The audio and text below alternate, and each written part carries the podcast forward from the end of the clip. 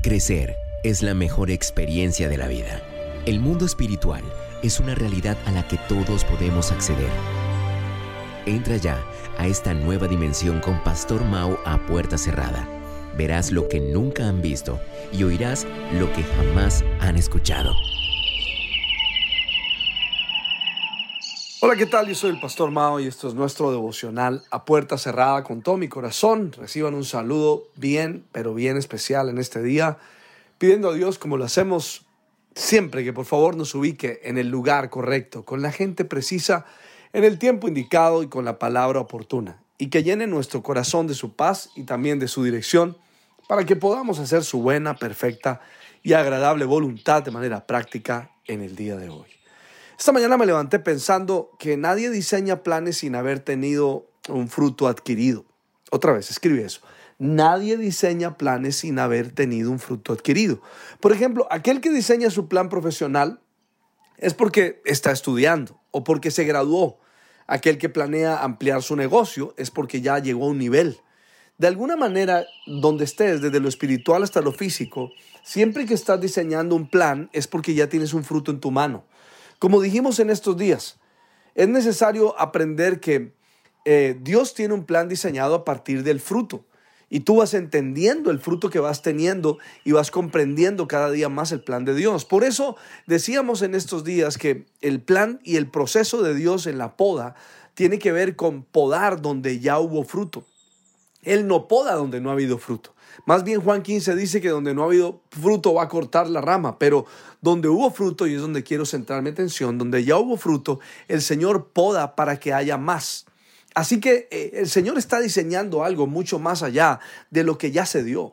En estos días dijimos que podar tiene que ver con, con quitar, con eliminar una parte de, y obviamente eso trae algún dolor, sin duda alguna. Y, bueno, esa es una interpretación, pero eh, eh, hay diferentes interpretaciones para esto cuando entendemos que la poda llega a nuestra vida en un momento importante y es precisamente cuando tú estás dando fruto.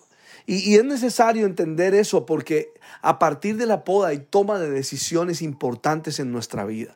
Por no tener ese proceso claro y no entender su diferencia, entonces terminamos peleando con Dios y de alguna manera saliéndonos del propósito, porque como no comprendemos que es una poda la que se está dando a partir de un fruto, y por eso alguien dice, pero ¿cómo así? Si yo no he hecho las cosas mal, ¿por qué está pasando esto? Si yo todo lo he organizado de esta manera, ¿por qué se me vino el mundo encima? Lo dicen algunos.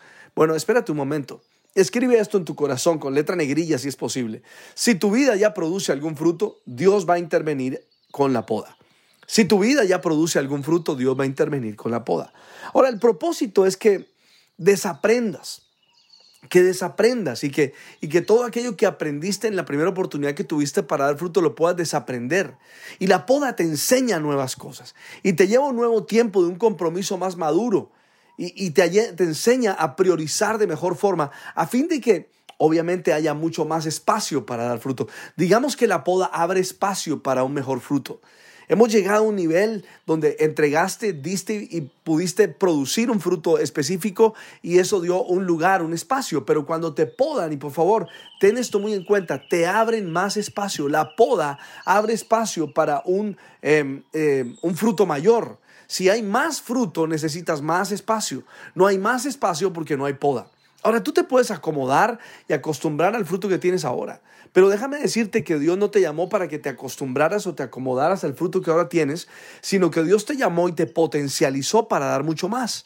Ahora, el fruto que diste llenó un espacio, pero hay mucho más espacio. Sabes, me encontré con un artículo de una revista que decía que por la tendencia que las vides tienen de crecer, le salen muchas ramas, cosa que impide que la luz llegue al punto correcto. Y es entonces cuando el labrador tiene que cortar esas ramas que están eh, impidiendo que el sol llegue, porque si no lo hace, esa vid, bueno, se verá muy bonita a lo lejos, pero cuando alguien se acerca encontrará un fruto débil, carente de luz.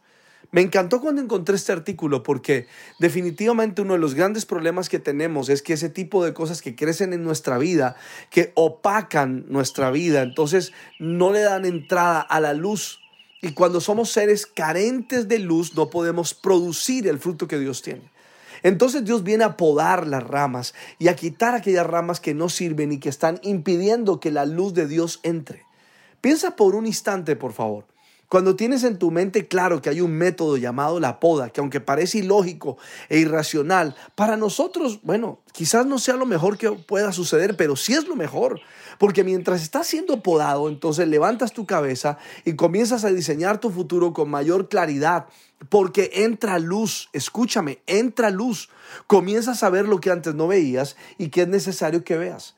Y otra cosa que sucede es que cuando damos fruto, va quedando una maleza que impide el crecimiento de una cosecha futura. Y quizás en la próxima que vienes a dar fruto no podrás, o si das fruto no es el mejor. Y, ese, es, ese no es el propósito, porque el propósito es que des un fruto mejor siempre. Pero es necesario quitar la maleza que va dejando cada fruto, como el orgullo, la altivez de corazón y otras más. ¿Qué tal si en este día, ahora, si le dices, Señor, déjame ver cuál es la maleza que hay allí? Yo necesito que sea quitada, porque para la cosecha futura no va a salir si no hay luz y menos si hay maleza. Así que hoy revisa con detalle y te vas a dar cuenta que cada logro deja algo que no estaba allí y que si lo dejas te va a estorbar para la próxima. Por favor, entiéndelo. Hay algo por podar. Existe una actitud equivocada, un sentimiento erróneo, un pensamiento, una palabra. No lo sé. Hay algo que debes quitar y es necesario que le des espacio al labrador. Lo malo de este asunto es que si no permites que el labrador quite esa maleza, quite esa rama que no debe estar allí por causa del fruto adquirido, se convierte rápidamente en pecado para nuestra vida. Y allí comienzas a vivir y experimentar un proceso bastante diferente.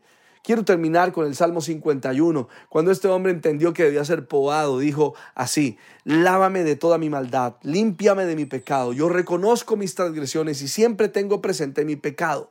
Contra ti he pecado solo contra ti y he hecho lo que es malo ante tus ojos. Por eso tu sentencia es justa y tu juicio irreprochable.